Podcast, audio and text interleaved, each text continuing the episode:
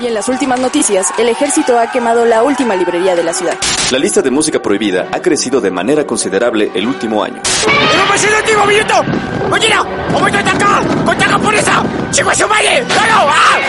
¡Seguimos informando para Freak News! Transmitiendo desde la capital del imperio, Freak Noob News, lo último que queda.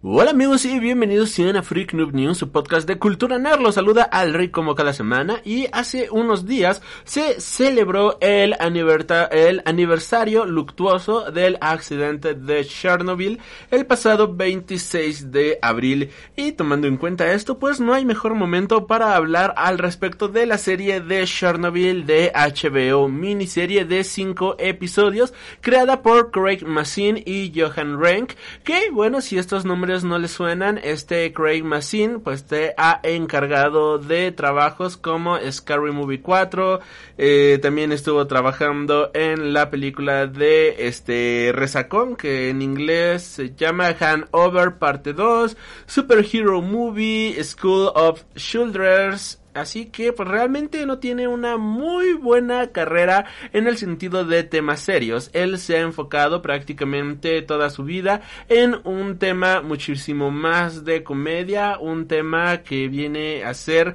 la parodia y el humor bastante ácido y en esta ocasión con Chernobyl le han dado la oportunidad de crear un drama bastante serio basado en uno de los accidentes pues más grandes de la historia reciente de la humanidad. Por otro lado, Johan Renck pues no se dedica al 100% a ser director de cine ni de televisión, él se enfoca más en videos musicales, él ha sido director de videos para Madonna, por mencionar a uno de las artistas más grandes con las que ha trabajado.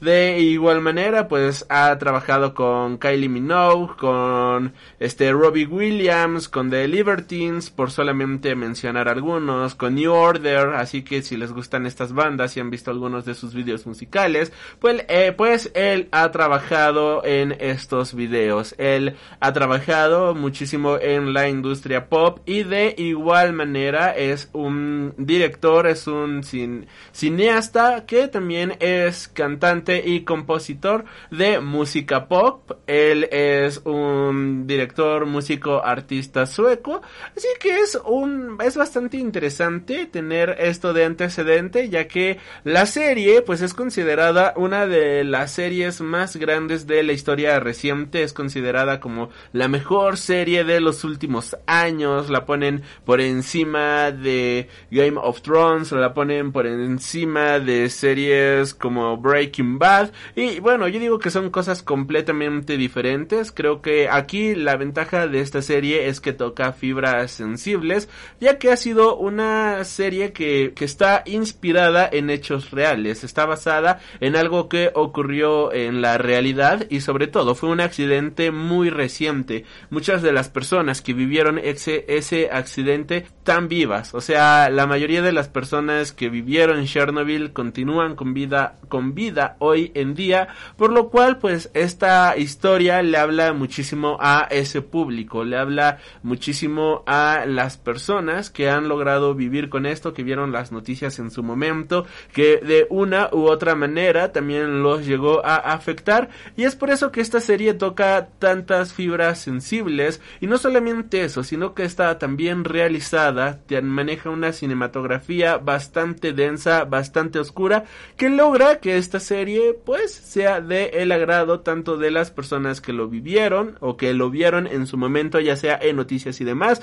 como de este las personas que como en mi caso no lo vimos, no lo vivimos ni nada por el estilo y al mismo tiempo pues viene siendo un gran archivo histórico ya que los personajes y las situaciones aquí mostradas pues realmente existieron en la vida real. Chernobyl es una miniserie de televisión de drama histórico como bien mencionaba creada por Craig Massin y dirigida por Johan Renck y la serie gira en torno al desastre nuclear de Chernobyl del 26 de abril de 1986 y los esfuerzos de limpieza sin precedentes que siguieron. Cuenta con un reparto encabezado por Jared Harris, Stellan Skarsgård y Emily Watson. Chernobyl es una coproducción entre los canales HBO de los Estados Unidos y Sky del Reino Unido. Esta serie se estrenó en Estados Unidos el 6 de mayo de 2019, en Reino Unido el 7 de mayo de 2019 y la emisión de la miniserie de 5 capítulos finalizó el 3 de junio del mismo año.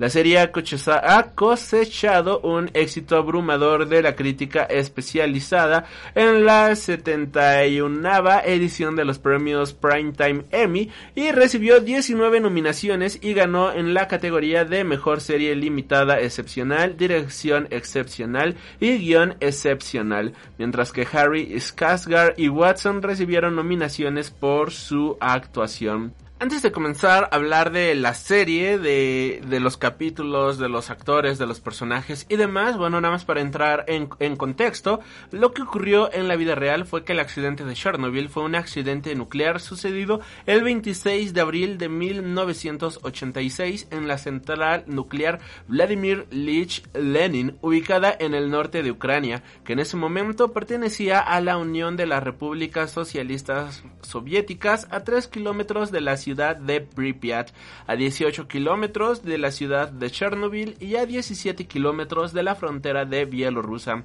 Es considerado el peor accidente nuclear de la historia y junto con el accidente nuclear de Fukushima en Japón de 2011 como el más grave en la escala internacional de accidentes nucleares, accidente mayor al nivel 7. Asimismo, suele ser incluido entre los grandes desastres medioambientales de la historia. Las causas y desarrollo del accidente son objeto de controversia. Existe un consenso general en que desde el día anterior se venía realizando una prueba que requería reducir la potencia, durante la cual se produjeron una serie de desequilibrios en el reactor 4 de esta central nuclear. Estos desequilibrios desembocaron en el sobrecalentamiento descontrolado del núcleo del reactor, del reactor nuclear y en una o dos explosiones sucesivas seguidas de un incendio generalizado.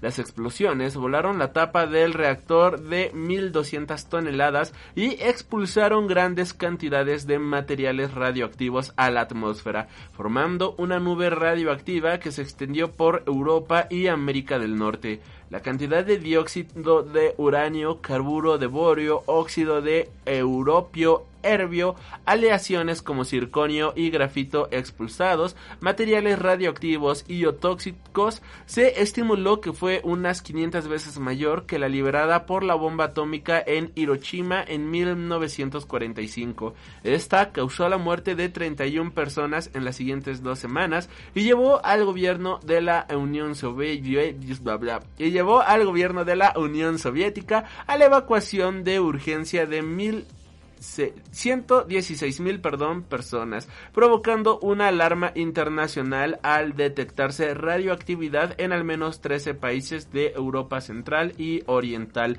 La cifra de 31 personas es algo completamente falso. Estas son las cifras oficiales que dio el gobierno, pero son las cifras que dio en su momento después de la explosión y estas no han sido actualizadas desde entonces. Se sabe por registros, se sabe este este, por simple sentido común que esto pues causó muchísimas más muertes, pero pues no es algo que se haya actualizado después de este momento sucedido mm, días después de dicha explosión Después del accidente, se inició un proceso masivo de descontaminación, contención y mitigación que desempeñaron aproximadamente 600.000 personas denominadas liquidadores en las zonas circundantes al lugar del accidente. Se aisló un área de 30 kilómetros de radio alrededor de la central nuclear conocida como zona de alienación que aún sigue vigente. Solo una pequeña parte de los liquidadores se vieron expuestos a altos índices de radioactividad.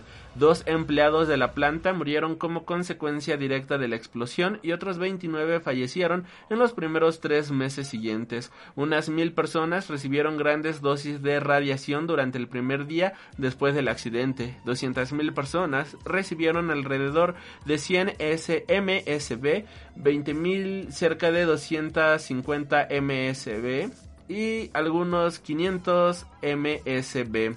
En total, 600.000 personas recibieron dosis de radiación por los trabajos de descontaminación posteriores al accidente. 5 millones de personas vivieron en áreas contaminadas y 4.000 en áreas gravemente contaminadas. Hasta hoy no existen trabajos concluyentes sobre la incidencia real y no teórica de este accidente en la mortalidad de la población.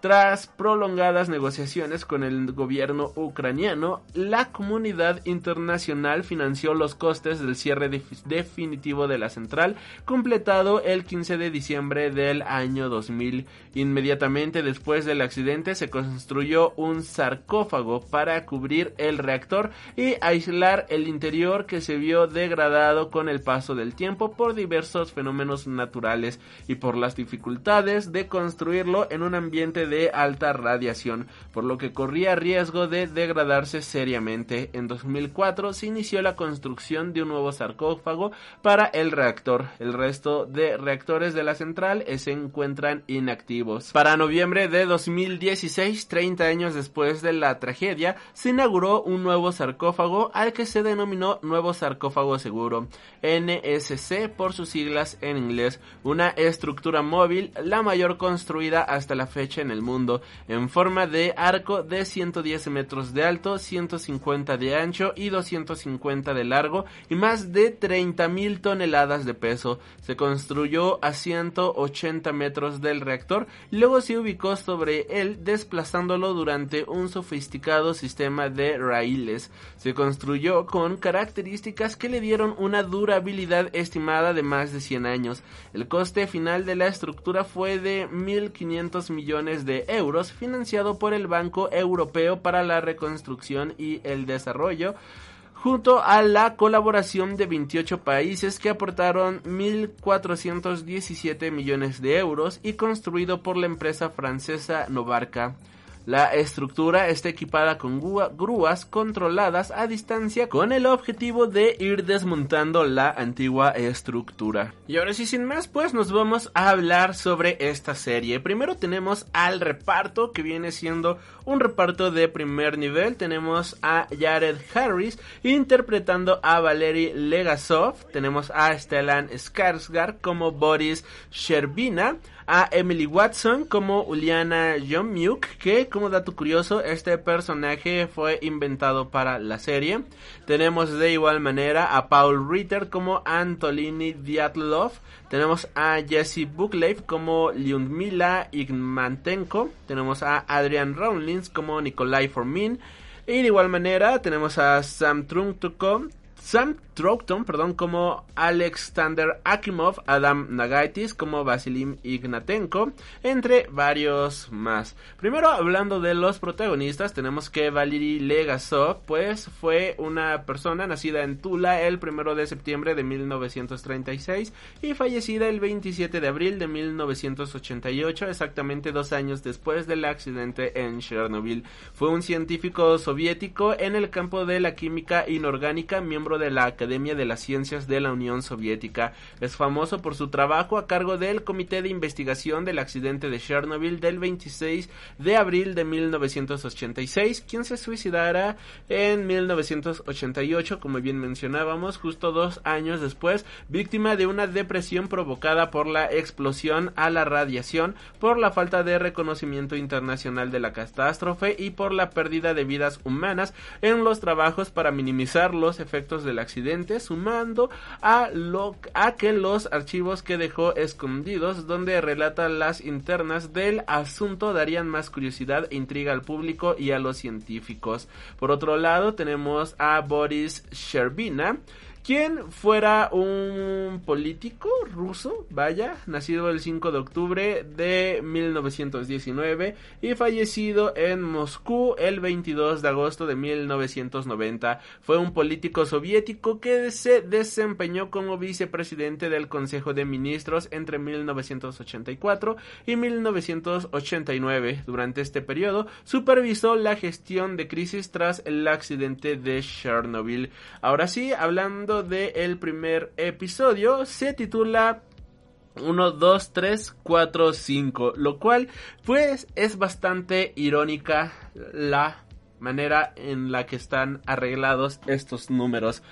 1, 2 puntos 23, 2 puntos 45. Esta es la hora en exacta en la cual estalló el reactor de Chernobyl. Una coincidencia bastante peligrosa y muy con un humor bastante negro de el destino. Aquí, bueno, lo primero que tenemos es a Valery Legasov, dos años después del aniversario luctuoso del accidente de Chernobyl, quien pues está grabando cintas en la que se culpa al ingeniero Anthony Anatoly Dyatlov y a otros superiores por el incidente antes de ocultar las cintas y ahorcarse. Dos años antes, en Pripyat, la esposa embarazada del bombero Vasily Ignatenko, Lyudmila, presencia la explosión del reactor 4 de la central nuclear de Chernobyl. En la sala de control del reactor 4, Dyatlov descarta la evidencia de que el núcleo de su reactor haya explotado. Llama a los bomberos y a los trabajadores y ordena inútilmente a los subordinados que bajen manualmente las barras de control y restauren el enfriamiento, antes de abandonar su puesto.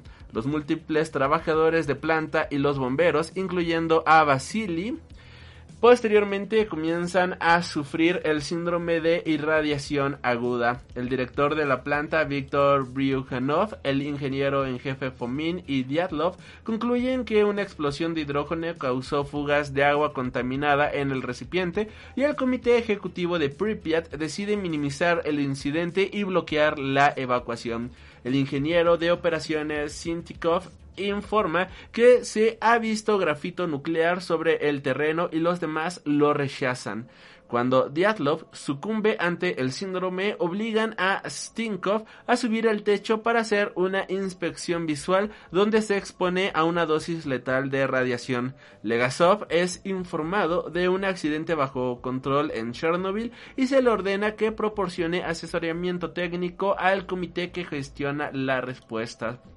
Como dato curioso, el síndrome de irradiación aguda en la radiotoxemia o síndrome de radiación aguda, como antes se conocía a enfermedad de los rayos, designa un conjunto de síntomas potencialmente mortales que resultan de una exposición puntual de los tejidos biológicos de una parte importante del cuerpo a una fuerte dosis de radiaciones ionizantes. Por lo general se manifiesta por una fase prodómica no letal en los minutos u horas siguientes a la irradiación. Dura algunas horas a algunos días y suele manifestarse a menudo por los siguientes signos clínicos como la diarrea, náuseas, vómito, anorexia y er-, eritema, que son manchas en la piel. Le sigue un periodo de latencia de aparente curación más breve en la medida que en la irradiación haya sido más severa. Dura unas cuantas horas a varias semanas para finalmente prevenir la fase aguda potencialmente mortal que se manifiesta por un vasto abanico de posibles síntomas, estando lo más frecuentes vinculados a trastornos hematopoyeicos, que es una producción de células sanguíneas, gastrointestinales, cutáneos, respiratorios y cerebrovasculares.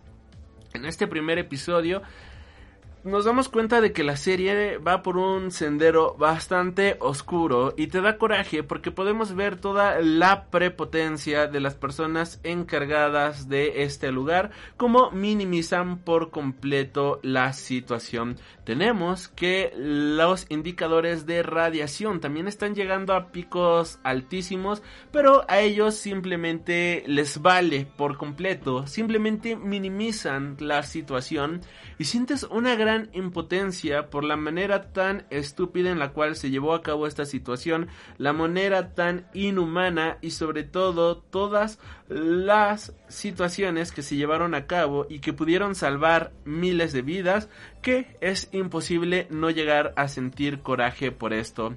Para el segundo episodio, Please Remain Calm, es que tenemos 7 horas después de la explosión, Uliana Konmiuk detecta un aumento en los niveles de radiación en Minsk, cuando sus preocupaciones son desestimadas por las autoridades, autoridades locales, se dirige a Chernobyl, la fuente En el sobrecargado hospital de Pripyat, Lyudmila descubre que Vasily y los otros pacientes del síndrome han sido evacuados a Moscú. En Moscú, Legasov le explica a Mijail Gorbachev que la situación es más grave de lo que se ha informado y es enviado a Chernobyl con un escéptico Boris Sherbina.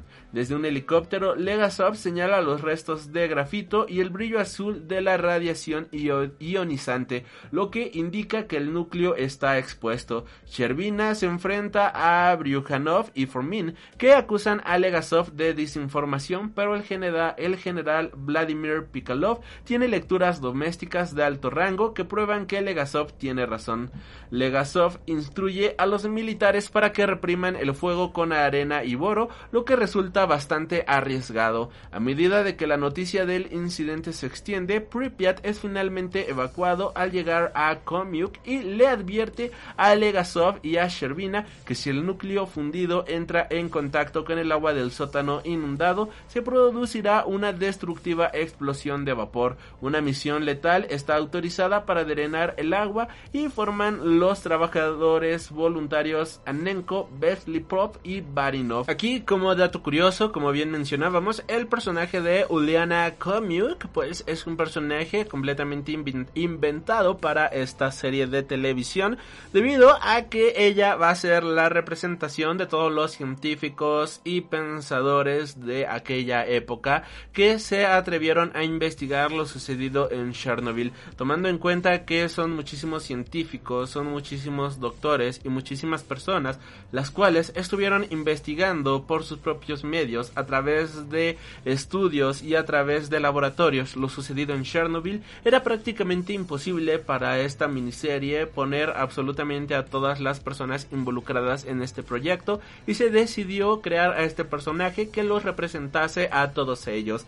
En este episodio nos damos cuenta de que este el general Vladimir Pika, Pikalov, pues nos vamos a ir dando cuenta que se van dando cuenta, vaya, de que la situación realmente es seria. O sea, Boris Sherbina también, después de estar muchísimo tiempo en una situación en la que estaba en un escepticismo bastante grande, se da cuenta de que la cosa realmente es seria. Se da cuenta de que aquí lo que está sucediendo no es solamente una explosión cualquiera, sino de que hay vidas en riesgo, lo que está ocurriendo es algo muy peligroso y acompañado del científico Boris, pues es como se decide cambiar toda esta mentalidad y dicen, ¿sabes qué?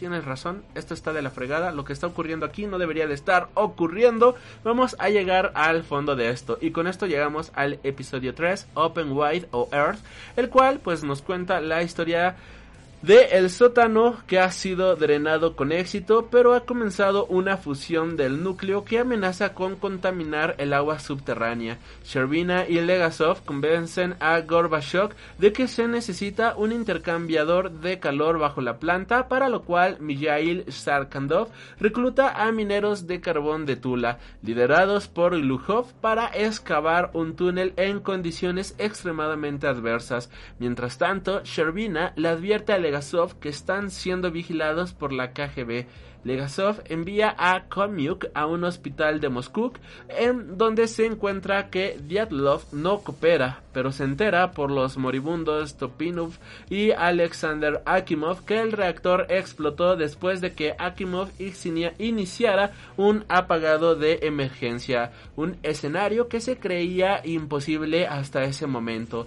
Mediante un soborno para entrar al hospital y mintiendo sobre su embarazo, tenemos también la historia de Luis Mila donde va a visitar a su marido Vasily, pero desobedece las órdenes al permanecer con su esposo más tiempo del que se le ordena. Durante la visita que Kotmiuk al hospital, ella es testigo de cómo Vasily toca a Ludmilla. Al darse cuenta de que Ludmilla está embarazada, Kotmiuk amenaza con informar que todo, eh, de todo al comité y es arrestada por los agentes de la KGB.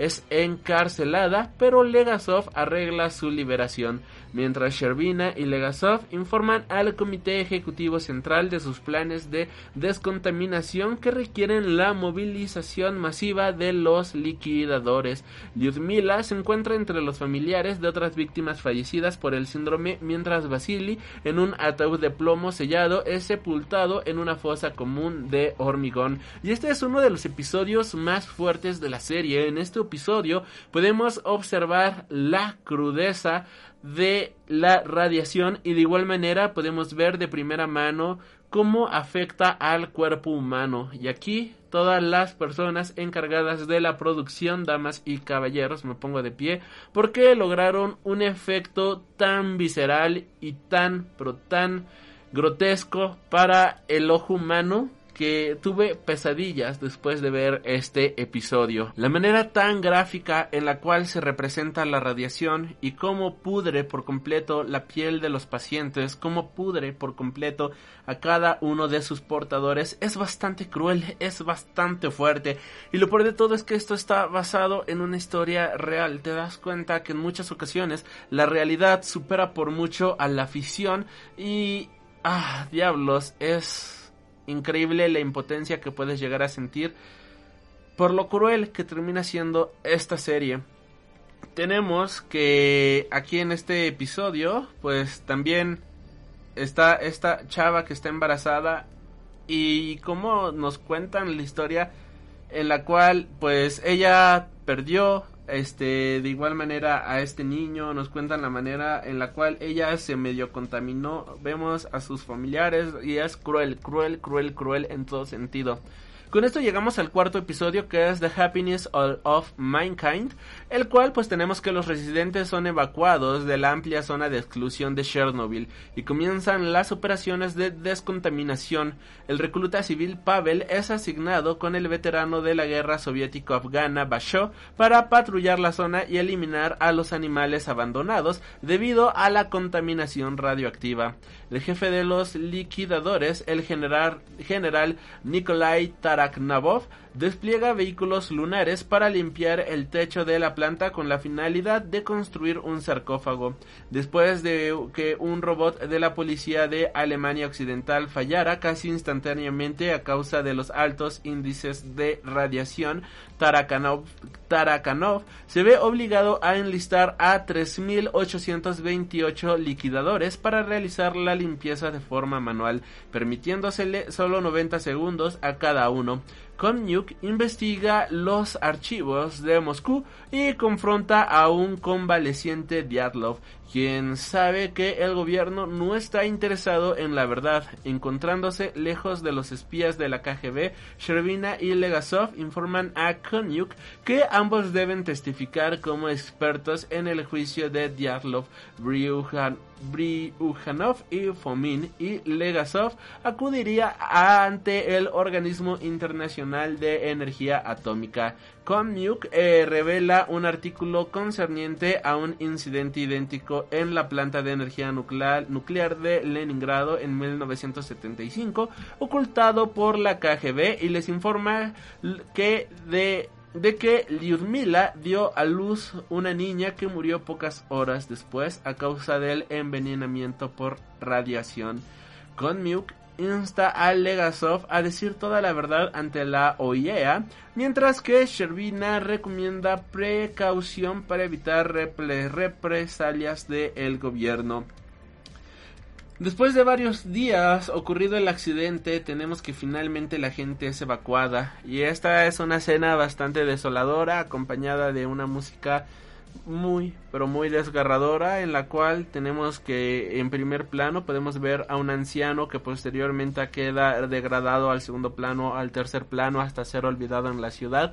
Esto también es una historia real en donde él fue la única persona que se quedó en la ciudad y en la ciudad de Pripyat y es triste ver cómo esta persona decidió quedarse. También tenemos que varias personas pues simplemente no quieren irse. Tenemos a otra persona, una persona que ha vivido en una granja durante años, años, años y años.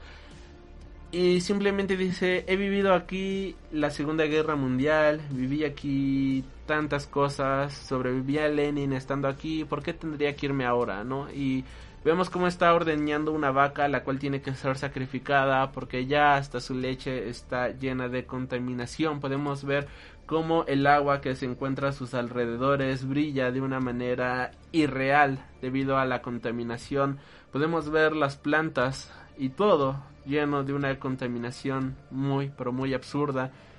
Y ella, que tristemente no entiende la gravedad del asunto y aunque lo entendiera, es una persona que ha vivido ahí toda su vida y desprenderse de su realidad es bastante fuerte. Desprendernos de todas estas realidades es algo que te deja muy marcado esta serie y es por ello que creo yo que vale muchísimo la pena echarle un vistazo. Y con esto llegamos al quinto y último episodio llamado Vishnaya Pamyat después del testimonio de Legasov en la OIEA en Viena, el cual miente, Diatlov, Bryukhanov y Fomin son puestos en juicio en la audiencia en la abandonada ciudad de Chernobyl. Sherbina es el primero en testificar explicando el funcionamiento general de una planta de energía nuclear. Konmiuk y Legasov se enfocan en los eventos que desencadenaron el accidente basándose en entrevistas con quienes estuvieron presentes en la sala de control. Imágenes en retrospectiva muestran que debido al retraso de 10 horas en una prueba de seguridad y a la impaciencia de Dyatlov por realizarla, el reactor estalló experimentando un excesivo excesivo alza de potencia. Akimov activó el apagado de emergencia, pero una falla de diseño en las barras de control elevaron la potencia a un nivel 10 veces superior al límite del reactor antes de su explosión. Legasov revela la información oculta respecto a la planta de Leningrado, admitiendo que mintió en su anterior testimonio entregado en Viena. Luego es arrestado por la KGB e informado que su testimonio será ignorado por la prensa. Además, se le prohíbe hablarle a cualquiera sobre Chernobyl sin recibir crédito alguno por su labor realizada ante el desastre y sin posibilidades de volver a trabajar. El final muestra fotografías y videos del archivo verdadero de Legasov y los demás protagonistas, revelando sus destinos, así como también las continuas consecuencias del, del incidente. Esta es una serie realmente desgarradora. Inicia con un accidente de talla mundial y termina con la destrucción moral de los personajes y las personas involucradas aquí y tú simplemente sientes impotencia y ganas de meterte a la pantalla y ahorcar a las personas involucradas porque no puedes creer la ineptitud que estás viendo en pantalla. Realmente es fascinante y no me sorprende que sea una de las mejores series de los últimos años porque está desarrollada de una manera espectacular. Ahora, pasando al desarrollo y guion, el guionista Craig Massin comenzó a investigar para el proyecto en 2014 leyendo libros e informes gubernamentales de dentro y fuera de la Unión Soviética. Massin también entrevistó a científicos nucleares para aprender cómo funciona un reactor y a ex ciudadanos soviéticos para tener una mejor idea de la cultura en 1986. Machine, perdón, también leyó varios relatos en primera persona para aportar autenticidad adicional a la historia. Explicó que cuando estás leyendo las historias personales de personas que estaban ahí, personas que vivían cerca de la planta, personas que trabajaban en la planta, personas que fueron enviadas a Chernobyl como parte del esfuerzo por limpiarla, en esos relatos individuales, ahí es donde la historia cobra vida. El interés de Massin en crear la serie se originó cuando decidió escribir algo que abordara cómo estamos luchando con la guerra global contra la verdad en este momento. Otra inspiración es que sabía que Chernobyl explotó pero no sabía por qué. Explicó en otras palabras que no sabía por qué y pensé que había una brecha inexplicable en mi conocimiento. Entonces comencé a leer al respecto, solo por esta curiosidad intelectual muy seca, y lo que descubrí fue que, si bien la historia, la historia de la explosión es fascinante y dejamos muy en claro exactamente por qué y cómo sucedió, Lo que realmente me atrapó fueron las increíbles historias de los seres humanos que lo vivieron y que sufrieron y que se sacrificaron para salvar a personas a las que amaban, para salvar a sus compatriotas y para salvar un continente. Y continuaron haciéndolo contra todo pronóstico, que fue sorprendente y siguió empeorando. Me conmovió mucho. Era como si hubiera descubierto una guerra que la gente no había representado realmente y me obsesioné con el tema. La elección de Chernobyl no es que la energía nuclear moderna sea peligrosa, la elección es que la mentira, la arrogancia y la supresión de las críticas son el verdadero peligro. Continuando, en preparación para la miniserie, Massin visitó la zona de exclusión de Chernobyl, tomó la decisión en las primeras etapas de no usar acentos rusos o ucranianos y en cambio que los actores usaran sus acentos naturales.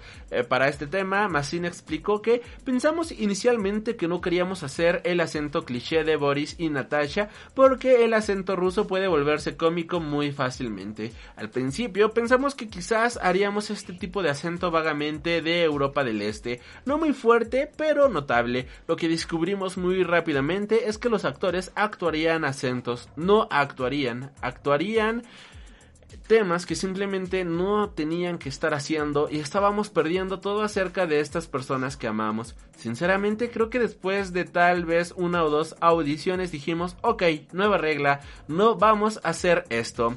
Massin tampoco admitió ningún actor estadounidense ya que eso podría sacar a la audiencia de la historia. El 26 de julio de 2017 se anunció, que HBO y Sky habían dado un pedido en serie a Chernobyl y fue la primera coproducción de HBO con Sky UK. La miniserie de 5 episodios fue escrita por Craig Massin y dirigida por Jonan Rank.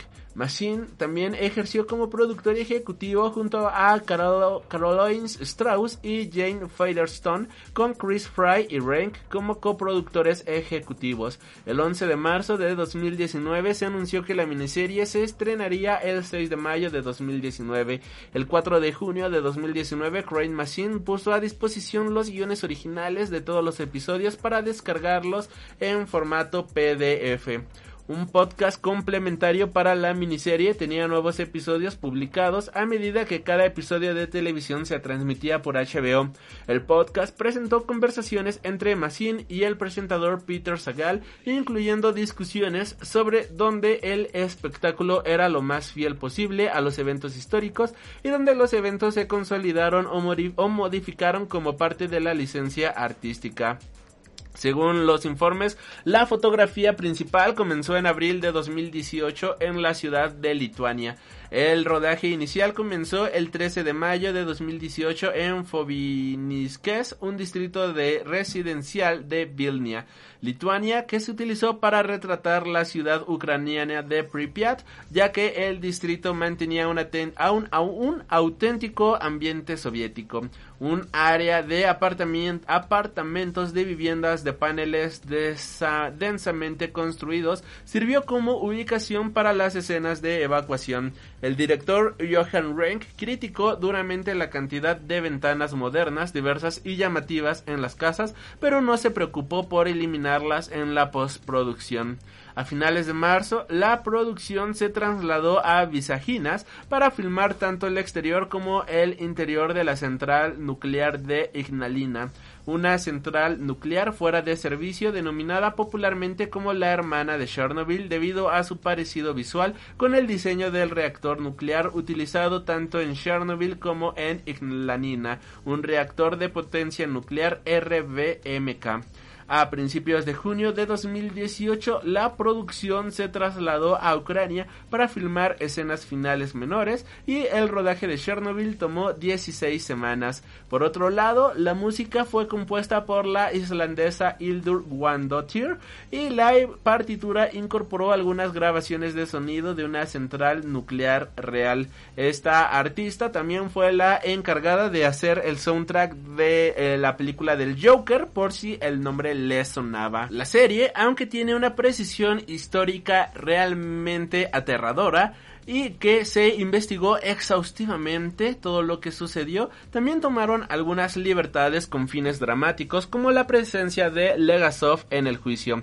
El epílogo reconoce que el personaje de Ulana Komiuk es ficticio, un compuesto de múltiples científicos soviéticos. El experto de Chernobyl, Adam Higibotan, señala en una entrevista que no era necesario que los científicos descubrieran la verdad, que muchos científicos nucleares sabían todo el tiempo que había problemas con este reactor, los problemas que finalmente llevaron a una explosión y al desastre. Higibotan y otros también dicen que el ampliamente conocido Puente de la Muerte, supuestamente utilizado por los espectadores de Chernobyl, todos los cuales murieron más tarde, es una leyenda urbana y Higebotan ha hablado con alguien que estaba en el puente. El dramático accidente del helicóptero en realidad ocurrió meses después de lo que se muestra en esta serie. Este accidente, bueno, tenemos que en el segundo episodio, cuando están llevando arena y boro, eh, debido a la radiación, pues uno de los helicópteros falla y se destruye, vaya, debido a la gran radiación. Este accidente no sucedió días después, sino varios meses después de que, como se muestra en la serie de televisión. Por otro lado, según los supervivientes del desastre entrevistados por la BBC, el programa mal interpreta a los personajes de Brukhanov, Fomin y Dyatlov y los retrata incorrectamente como villanos. Oleksiy Breus, ingeniero senior de la Unidad 4, incluso considera que su representación no es una ficción, sino una mentira descarada. La BBC también está en desacuerdo con el número de muertes nucleares, diciendo que es concluyente que alrededor de 5.000 casos de cáncer de tiroides, la mayoría de los cuales fueron tratados y curados, fueron causados por la contaminación. Muchos sospechan que la radiación ha causado o causará otros cánceres, pero la evidencia es irregular. En medio de informes de otros problemas de salud, incluidos defectos de nacimiento, todavía no está claro si alguno puede atribuirse a la radiación. Según el corresponsal de The Christian Science Monitor, Fred Wire, eh, todo el mundo en Rusia y Ucrania parece estar de acuerdo en que la miniserie se va por la borda con sus personajes, describiendo a los funcionarios soviéticos y al manejo de la planta como demasiado malvados e intrigantes. El productor documental ruso Oleg Boinov, que hizo una película sobre el desastre de Chernobyl, dijo que Chernobyl está maravillosamente filmado, editado profesionalmente, los efectos especiales son geniales, pero no se acerca a, a reflejar la realidad. Los hechos presentados simplemente no son ciertos. El crítico de The New York Times, Mike Hale, criticó la propensión de Chernobyl hacia la inflación de Hollywood, mostrarnos cosas que no sucedieron, y tomar la licencia ficticia sobre la línea en artilugio y melodrama. Según Hale, Messine pone a Legasov en el estrado de los testigos en el juicio y en un golpe de pura fantasía lo denuncia con de nudeo por el sorteo y el secreto soviéticos, después de lo cual el KGB lo lleva a una habitación trasera. La serie sugiere que las víctimas de la intoxicación por radiación son radioactivas y peligrosas, en realidad, una vez limpiadas, las víctimas generalmente no son peligrosas. Las pantallas de plástico protectoras alrededor de las víctimas del síndrome de radiación aguda se utiliza para proteger a las víctimas de otras personas debido a su sistema inmunológico más débil. Algunas enfermeras estaban preocupadas de trabajar en la proximidad de las víctimas y de hecho los soldados tuvieron que cargar los cuerpos después de su muerte. Cuando el, empleado de la sala de turbinas Shakhsnekov experimentó heridas mortales de metralla fatal por escombros y partículas calientes arrastradas. Él y no el bombero que respondía Basil Ignac Ignatenko, que murió en The Ars, necesitó arreglos específicos para el entierro. No hay evidencia de que Ignatenko y los otros 27 primeros respondedores requirieron la contención del entierro. Si bien Sachnikov solo tuvo que ser enterrado debajo de zinc, plomo u hormigón, esto fue para evitar la posible contaminación del suelo y no para la seguridad del público que asistía al cementerio.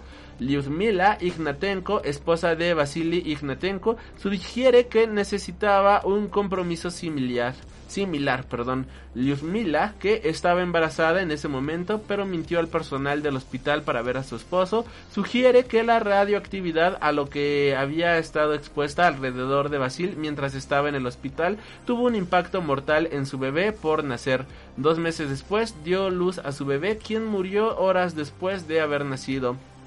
Leonid Birstinsky escribiendo para The Moscow Times, encuentra fallas en algunos de los detalles del periodo, pues algunos errores probablemente fueron demasiado costosos de evitar, incluso para los cineastas que sabían de ello, como las ventanas de plástico modernas en los edificios soviéticos, pero hay muchísimo más. Chernobyl está demasiado lejos de Moscú como para llegar en helicóptero.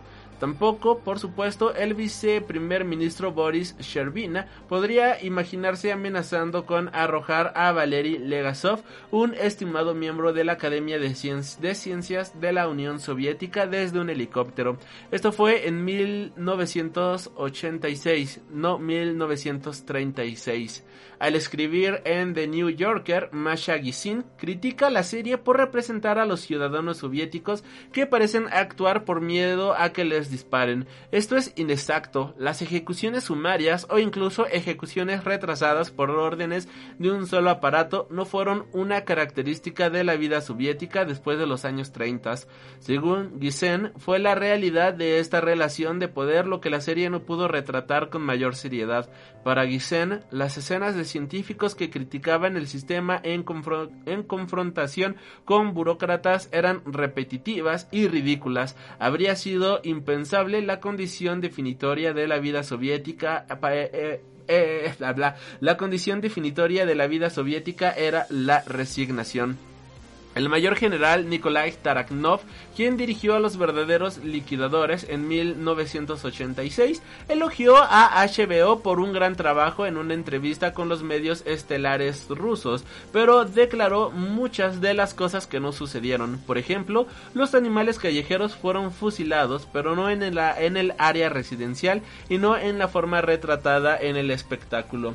Los niveles de radiación no estaban ocultos a los liquidadores, no vio mineros desnudos, además señala algunas inconsistencias con Legasov, quien no participó en una reunión importante retratada en la serie, ya que estaba en otro lugar en ese momento. El ingeniero de planta Alexei Breus le dijo a BBC que los mineros se quitaron la ropa, pero no como se mostró en la serie ni nada por el estilo. De hecho, se cuenta que solamente uno de cuatro mineros fueron los que se quitaron la ropa para trabajar en esta mina pioneros en un tratamiento novedoso para pacientes con ARS más expuestos en 1986 y luego escribiendo una respuesta revisada por pares a la serie en 2019 en la revista Cancer's Letter, el doctor de la UCLA Robert Gale cuestionó la sugerencia de que sus pacientes eran peligrosos para los visitantes junto con la representación de las autoridades soviéticas como reacias a buscar ayuda externa.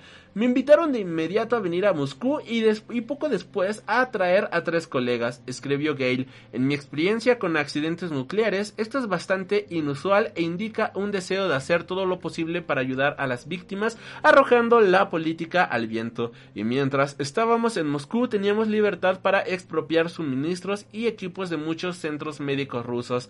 Gale dijo que, de que el accidente era imposible de encubrir, como lo describió HBO.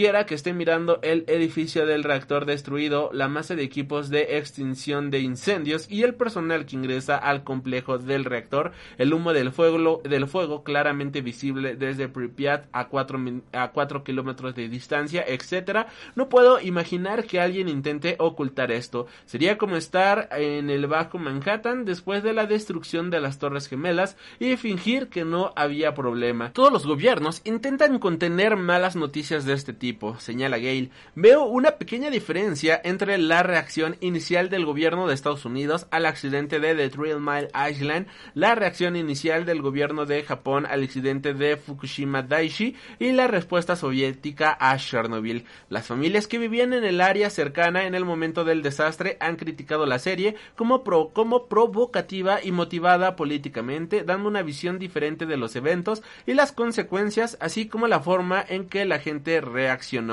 Ahora, hablando de la recepción de la serie, la crítica especializada Chernobyl recibió la aclamación universal de la crítica y se convirtió en la serie mejor valorada de la historia por el portal especializado IMDB con una puntuación de 9.7. En Rotten Tomatoes, la serie tiene un índice de aprobación del 96%, basado en 50 reseñas, con una clasificación promedio de 8.83 sobre 100.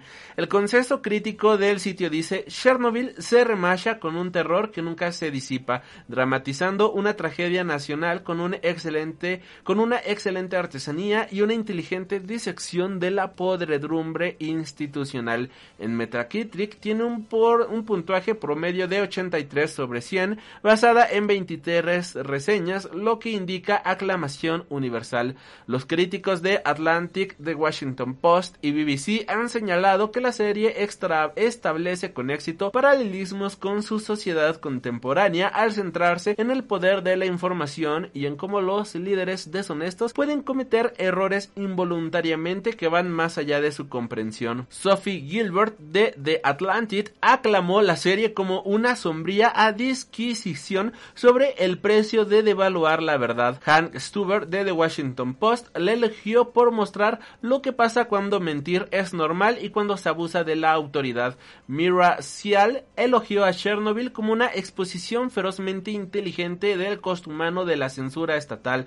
Me encantaría ver una exposición similar del desastre de Bofal.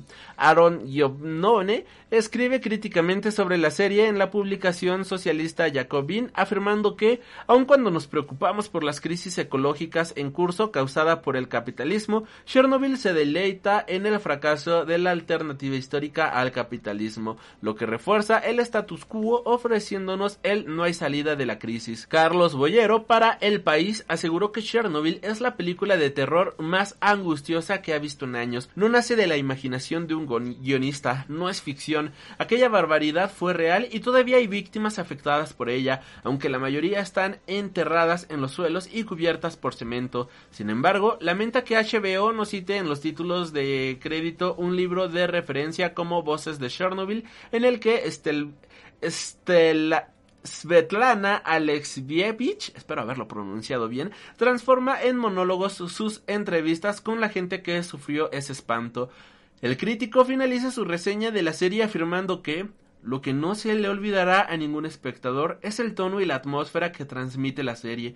Es una dolorosa obra de arte. Por su parte, Fotogramas tituló su reseña sobre la serie como la mejor serie de HBO de 2019. La revista destaca la veracidad de los hechos narrados en la serie es encomiable. También detalles más pequeños que demuestran un interés por acercarse a las historias personales de los personajes, como los zapatos que sostiene Lyudmila, en el funeral de su marido porque sus pies estaban demasiado hinchados para ponérselos.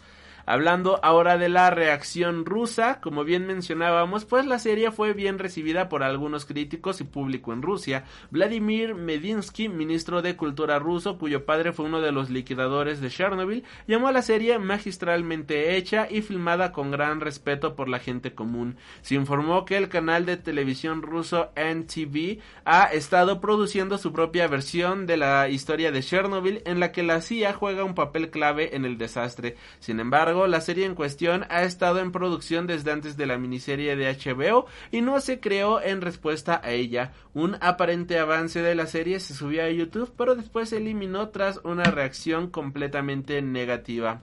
El Partido Comunista de Rusia pidió una demanda por difamación contra el guionista y director productores de Chernobyl, describiendo el espectáculo como desagradable. En un comunicado, el miembro del partido Sergei Malinkovich habló de las intenciones del, del partido de presionar al regulador de televisión Roskomnadzor para solicitar que bloquee el acceso local a la serie.